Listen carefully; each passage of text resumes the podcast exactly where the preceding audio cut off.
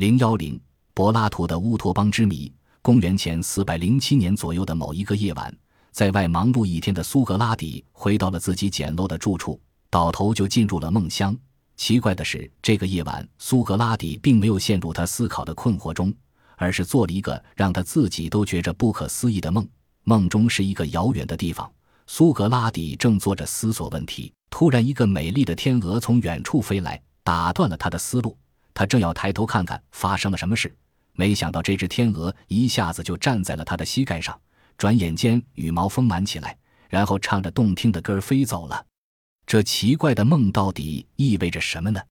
苏格拉底百思不得其解。第二天，有一个身材高大、长相英俊的青年来拜访苏格拉底，苏格拉底和他攀谈起来。那青年聪明的才智让苏格拉底大为吃惊。苏格拉底的智慧也让这位青年佩服得五体投地，两人大有相见恨晚的感觉。那青年当即拜苏格拉底为师，苏格拉底也欣然收他为徒。联想到昨天晚上的梦，苏格拉底顿然醒悟：莫非是上帝给他派来了这么一个徒弟？他会成为自己最有出息的学生。这个青年就是柏拉图。公元前四百二十七年。柏拉图出生在雅典的一个显赫的贵族世家，他的父亲是古代国王的后裔，母亲是伟大的立法者梭伦的后代。他的原名叫亚里斯多克勒。他的一个老师见他身材高大，体格健壮，便给他取了一个外号，叫他柏拉图，以及大块头。从此，柏拉图接受了这个名字，其真名反而少为人知了。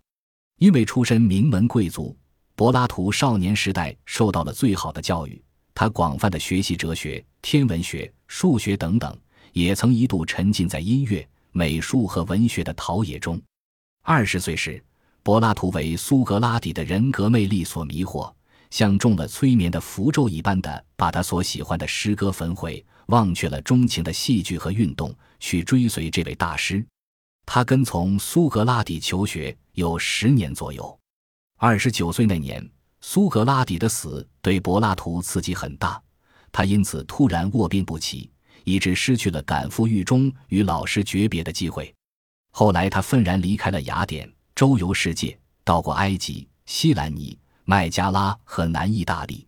公元前三百八十八年，柏拉图去了西面离岛的叙拉古，他想用自己的政治学说说服叙拉古国王，遭到了对方的拒绝。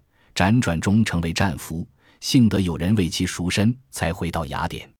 公元前三百八十七年，四十岁的柏拉图回到了雅典，他创办了著名的阿卡德米亚 （Academia） 学园，因此柏拉图学派也叫学园派。英语所谓学院、研究院、学会 （Academy） 即从此演绎。这是希腊也是欧洲第一所有正式名称、有具体地点的正规学府。柏拉图后半生的四十年时间，基本在这个学园中度过。在学园中，他找到了他一生真正的工作，那就是他哲学思想的形成。柏拉图一生以对话的形式表达他的哲学思想，把他瑰丽的思想表述在三十多篇优雅动人、深奥机智的对话中。这些对话的语言充满迷人的魅力，弥漫着幽默睿智的气息，被人称为“贵妇人哲学”。柏拉图把世界分为理性世界和感官世界，他以著名的洞穴比喻来解释感官世界和理性世界的关系。他把人们生活的感官世界比喻为黑暗的地下洞穴，洞穴中的人们背向洞口，双腿和脖子被束缚着，不能回头，只能看到洞穴的后壁，根本看不到洞穴之外阳光普照的真实世界及理性世界。如果洞穴中的人设法挣脱了锁链，终于爬出洞穴，看到了外面的真实世界，他就会逐渐发现自己的无知。哲学家就是从现实的影子出发，去追寻自然界所有现象背后的真实概念。他们是追求真理的人。柏拉图的《理想国》是其代表作，西方哲学家几乎都认为这篇对话是一部哲学大全。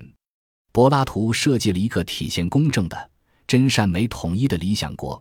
这个国家的统治者是最优秀的老年人哲学家，在柏拉图的构想中，一个国家应该像人体由头、胸、腹三个部分组成一样。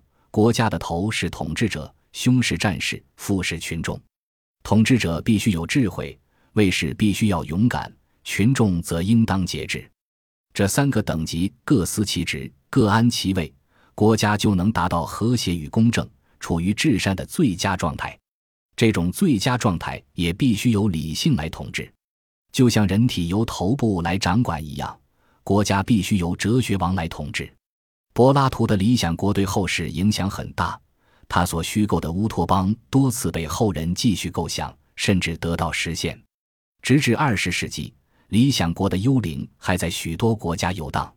如果说文学家常评论莎翁为说不尽的莎士比亚，那么哲学史上就拥有说不尽的柏拉图。